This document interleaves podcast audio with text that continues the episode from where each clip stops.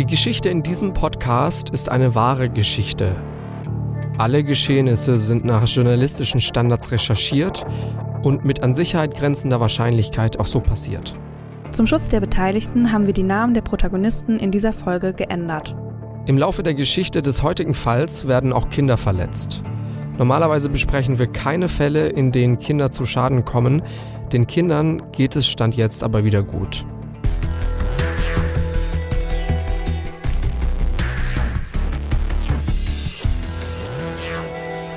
Fünf Minuten vor dem Tod, der Kriminalpodcast. Die Bombe im Fußballstadion. Ein Podcast-Zweiteiler mit Luisa Bleich und Jost Schmidt. Folge 1. Was ist fünf Minuten vorher passiert? Wir sind in einem Fußballstadion. Die Stimmung ist aufgeheizt, die Spannung greifbar. Das heutige Spiel ist als Risikospiel eingestuft worden. Die Fans sind nervös und gleichzeitig ahnungslos. In ein paar Minuten wird eine Explosion das Leben vieler Fans für immer verändern. Kaum einer ahnt etwas. Aber eine Sanitäterin wird kurz vorher von der geplanten Explosion erfahren. Sie wird versuchen, im Alleingang das Ganze zu verhindern.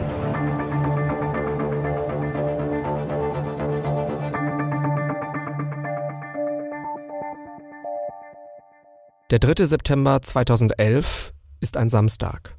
Noch sieben Tage bis zur Explosion. An diesem Tag bekommt ein Mann mit dem Namen Massimo eine SMS. Der Inhalt der SMS? Bitte. Osna töten. Vogliamo vincere. Wir wollen gewinnen. Die SMS kommt von einem Mann, der Luca heißt. Beide sind oder waren Teil der Organisation Kurva. In einem Urteil des Landgerichts Osnabrück steht, dass Kurva eine fanatische Fußballgruppe ist. Es sind Ultras des Drittliga-Fußballvereins SC Preußen Münster. Das Ziel der Gruppe? Ihren Verein immer und überall zu unterstützen. Deswegen sind sie bei Heim-, aber auch bei Auswärtsspielen immer mit dabei. Und zwar lautstark. Mit Trommeln, Fangesängen, Megaphonen, Fahnen, aber auch mit Rauchbomben und bengalischem Feuer wollen sie ihre Unterstützung zeigen. Der größte Feind der Kurva sind die Fans des VfL Osnabrück. Erst vor ein paar Wochen haben einige Kurva-Mitglieder auf dem Weg zu einem Auswärtsspiel das Banner ihrer Gruppe verloren. Jemand hat ihnen dann erzählt, dass Ultrafans des Mainzer Fußballvereins das Banner gefunden und den Osnabrücker Ultras übergeben hätten. Das Banner soll nun beim Drittliga-Derby zwischen dem SC Preußen Münster und dem VfL Osnabrück von den Osnabrücker Fans präsentiert werden. Das ist die ultimative Demütigung für die Münsteraner Ultras. Dazu kommt, das Derby findet im Stadion des VfL statt, also im Gegnerstadion. Das Gerücht mit dem Banner bringt das fast zum Überlaufen. Die Münsteraner Ultrafans wissen, das müssen sie den Osnabrückern heimzahlen. Noch vor Spielanpfiff, beim Einlaufen der Spieler, würden sie einen Sprengkörper zünden. Dieser Plan wird dramatisch nach hinten losgehen. Der Plan wird für viele Konsequenzen sorgen und er wird unschuldige Menschen mit reinziehen. Massimo ist bei diesem geplanten Anschlag aus einem ganz bestimmten Grund dabei. Er sieht das Ganze als seine Chance, Endlich kann er sich vor allen anderen beweisen. Nachdem die SMS von Luca bei Massimo angekommen ist, antwortet der nur zwei Minuten später. Alles klar. Ich will nicht verlieren. Fratello, viel Spaß. Ciao. Alle Toten, alle Toten, alle Toten. Spätestens jetzt steht fest, Massimo wird die Sache durchziehen. Das wird das Gericht später sagen. Mitglieder der Kurva besorgen einen hochexplosiven Böller über einen polnischen Anbieter. So ein starker Sprengkörper, wie sie ihn haben, ist in Deutschland verboten. Massimo will den Böller in Richtung der Osnabrücker Fans werfen. Durch den lauten Knall sollen sie eingeschüchtert werden. Er kennt solche Sprengkörper schon von Spielen aus Italien. Und er weiß auch, dass bei der Explosion Menschen lebensgefährlich verletzt werden können. Aber Es ist ihm anscheinend egal.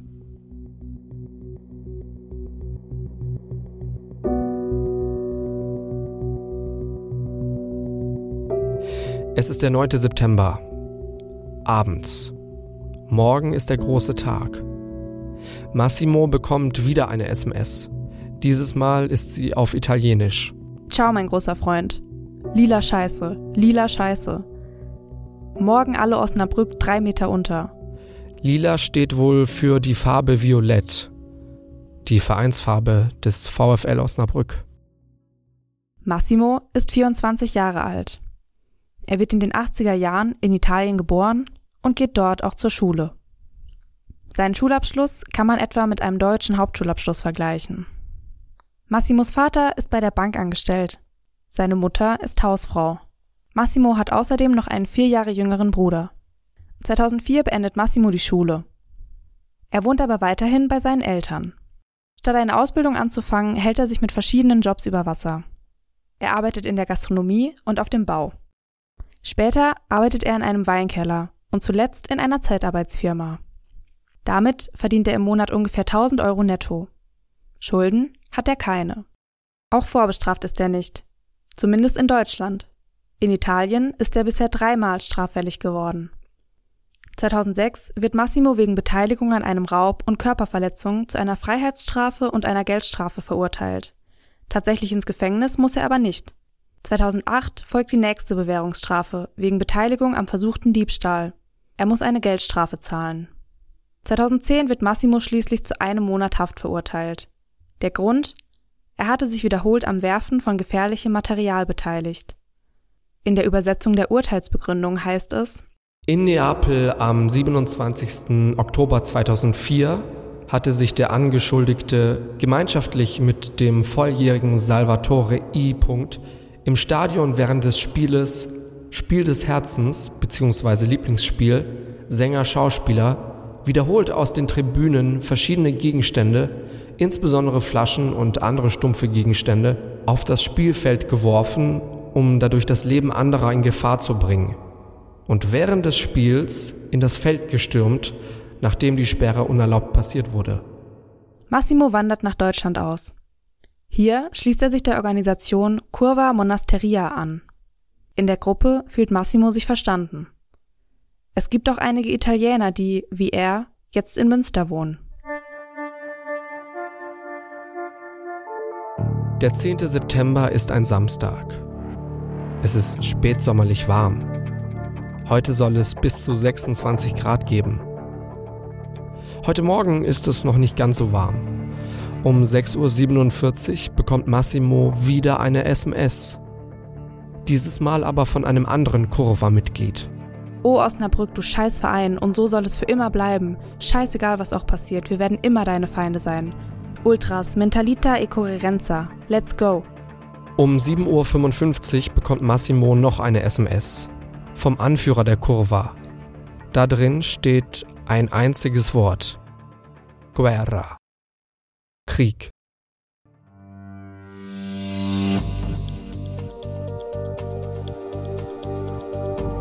Massimo ist auf dem Weg zum Hauptbahnhof. Er und Luca treffen sich. Andere Ultrafans sind auch dabei. Von dort geht es mit dem extra bereitgestellten Entlastungszug nach Osnabrück. Bis Spielbeginn trinkt Massimo und nimmt auch Drogen. Laut Gericht hatte das aber keine Auswirkungen auf seine Orientierung und seine Leistungsfähigkeit. Er wird später sagen, er habe schon vor der Zugfahrt angefangen zu trinken und Drogen zu nehmen. Zusammen mit Luca habe er bis zum Spielbeginn um 14 Uhr zwei Flaschen Wodka getrunken. Außerdem habe er insgesamt zwei Gramm Amphetamine in vier Portionen geschnupft. Die aufputschende Wirkung soll dabei jeweils nach ein bis anderthalb Stunden nachgelassen haben. Deswegen habe er immer wieder aufs neue Drogen genommen. Außerdem habe er bis Spielbeginn mehrere Joints geraucht. Er sagt außerdem, dass es ihm nicht gut gegangen sei. Er habe Schweißausbrüche gehabt und Stimmen gehört. Das Gericht wird ihm das aber nicht glauben, denn auf den Überwachungsvideos geht Massimo zielsicher und schwankt auch nicht. Um 11.20 Uhr kommt der Sonderzug in Osnabrück am Hauptbahnhof an Etwa 900 Fans machen sich jetzt auf den Weg zur Osnatel Arena. Circa 250 von diesen 900 Fans werden als Problemfans angesehen. Sie sind eingestuft in gewaltbereit oder gewaltsuchend. Die Mitglieder der ehemaligen Kurva sind an der Spitze des Fanmarsches. Die Stimmung ist aufgeheizt. Mit Sprechgesängen provozieren sie andere Fans. Auch Knallkörper und bengalisches Feuer werden gezündet. In der Osnatel Arena haben 16.100 Menschen Platz. Bei diesem Spiel ist das Stadion fast voll. Dieses Derby will sich niemand entgehen lassen, denn die Vereine haben fünfeinhalb Jahre nicht mehr gegeneinander gespielt. Wegen der verfeindeten Fangemeinden gilt das Spiel als Risikospiel. Die Polizei ist mit vielen Beamten dabei. Die Sicherheitskräfte am Eingang des Stadions durchsuchen die Fans ganz genau. Um 12.24 Uhr kommen die Münsteraner Fans am Stadion an. Auch sie werden gründlich durchsucht. Unter ihnen auch Massimo. Die Sicherheitskräfte tasten seinen Körper ab. Auch zwischen den Beinen. Mit den Füßen muss er auf und ab wippen, damit sicher ist, dass er in seinen Schuhen nichts versteckt hat. Sie finden nichts. Nach der Durchsuchung geht Massimo in die Arena. Die Kameras filmen, wie er ins Stadion kommt. Zusammen mit anderen Mitgliedern der ehemaligen Kurva geht er jetzt über die Tribüne in den unteren Teil des Gästeblocks. Zwischen 12.30 Uhr und dem Spielbeginn um 14 Uhr wird ihm der Sprengkörper gegeben. Von wem ist nicht klar. Es ist eine unbekannte Person. Wer das ist, das werden wir später noch herausfinden. Gleich wird das Spiel beginnen. Massimo schaut immer wieder in Richtung der Stadionkameras. Er stellt sich jetzt direkt an den Zaun des Gästeblocks. So ist er auf Augenhöhe mit dem Spielfeld und nur etwa 20 Meter vom ehemaligen Spielertunnel entfernt. Da ist auch die Tribüne der Osnabrücker Fans. Massimo schaut nach oben und sucht die Umgebung ab. In Richtung der Überwachungskameras stoppt er und schaut direkt in die Kamera. Keine 20 Sekunden später wiederholt er das Ganze und schaut wieder direkt in die Kamera. Eine Sanitäterin macht etwas ziemlich Bemerkenswertes. Sie erfährt durch Zufall von einer Frau kurz bevor das Spiel anfängt, dass im Stadion eine Bombe hochgehen soll. Sie zögert nicht und läuft los, um das zu verhindern.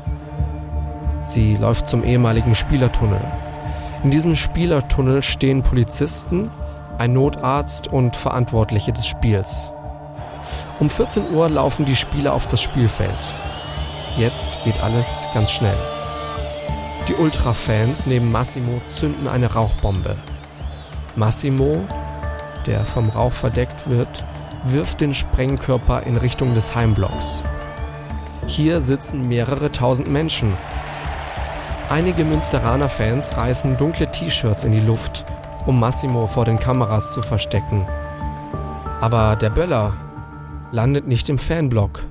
Er prallt auf das Rolldach des ehemaligen Spielertunnels, rollt runter und landet im Ausgang des Tunnels, mitten zwischen den Polizisten, die sich hier aufgestellt haben. In diesem Moment betritt die Sanitäterin den Durchgang. Einer der Polizisten tritt den Sprengkörper reflexartig weg. Er tritt ihn weit in den Tunnel rein. Aber auch hier stehen Menschen. Einer davon will den Böller jetzt unter einen Werbeträger kicken. Aber es ist zu spät. Etwa zehn Sekunden nachdem Massimo den Böller von sich geworfen hat, explodiert er auf der südlichen Seite des Tunnels. Keine drei Meter vom Spielfeld entfernt. Zwischen mehreren Menschen. Ein Meter vom Böller entfernt steht die Sanitäterin, die das alles verhindern wollte. Als der Böller explodiert, entsteht ein ohrenbetäubender Knall. Er wird noch durch die Tunnelwände zusätzlich verstärkt.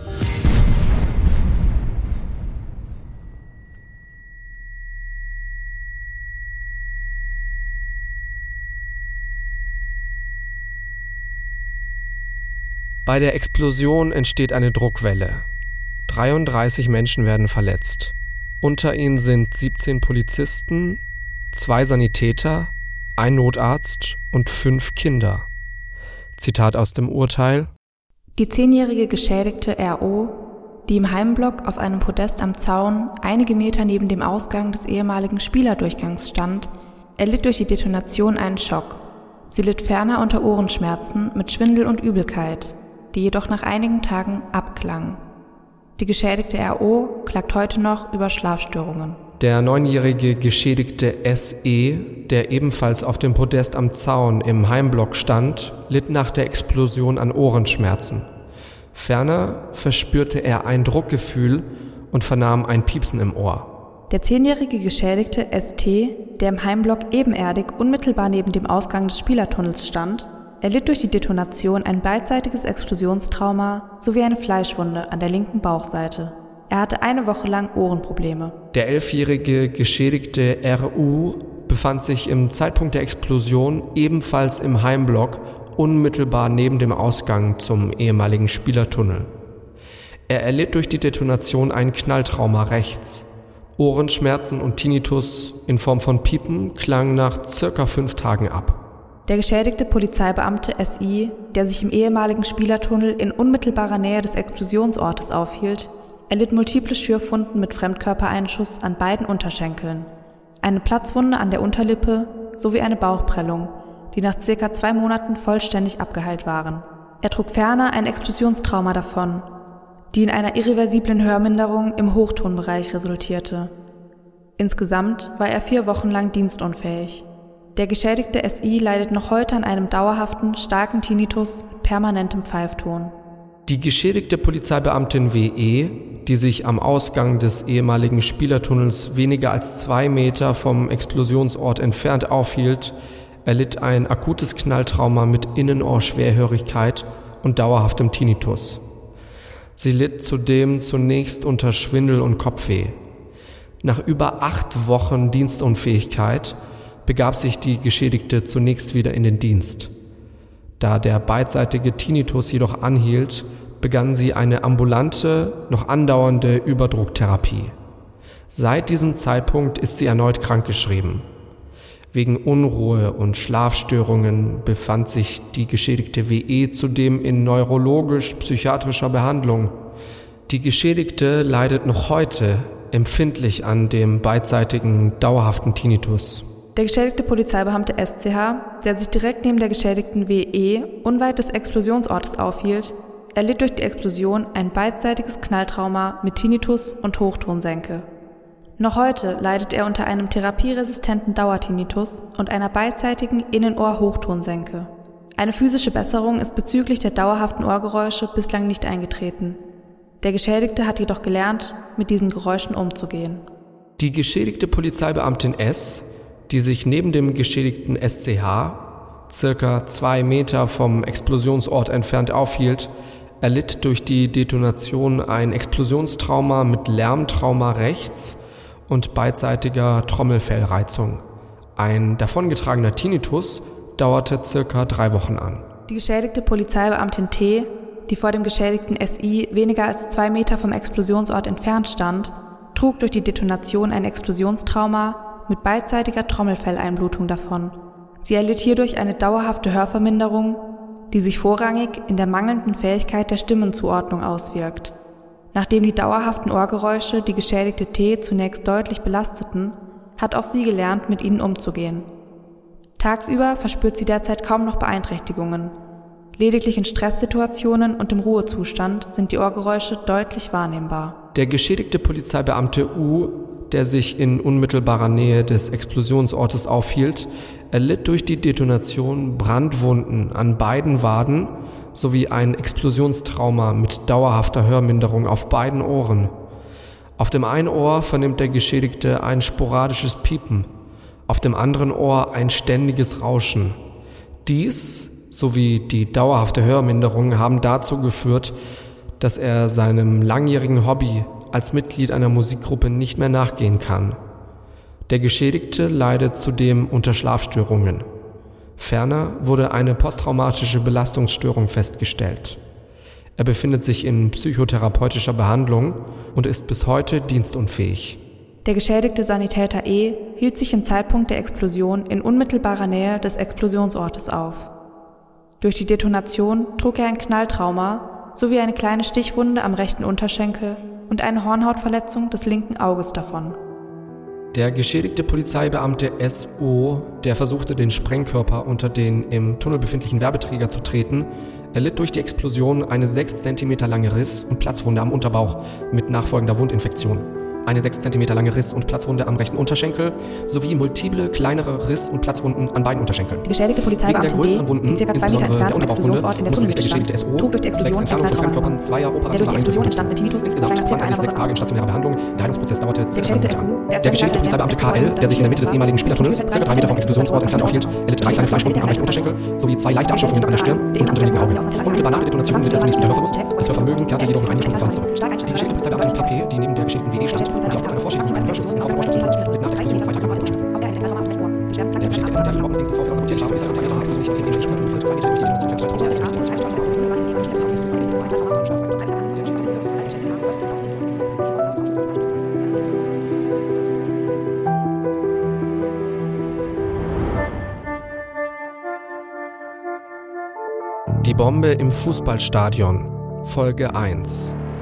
Ein Podcast-Zweiteiler mit Luisa Bleich und Jost Schmidt. Mehr Infos zum Podcast gibt es auf Instagram unter @kriminalpodcast und auf kriminalpodcast.de.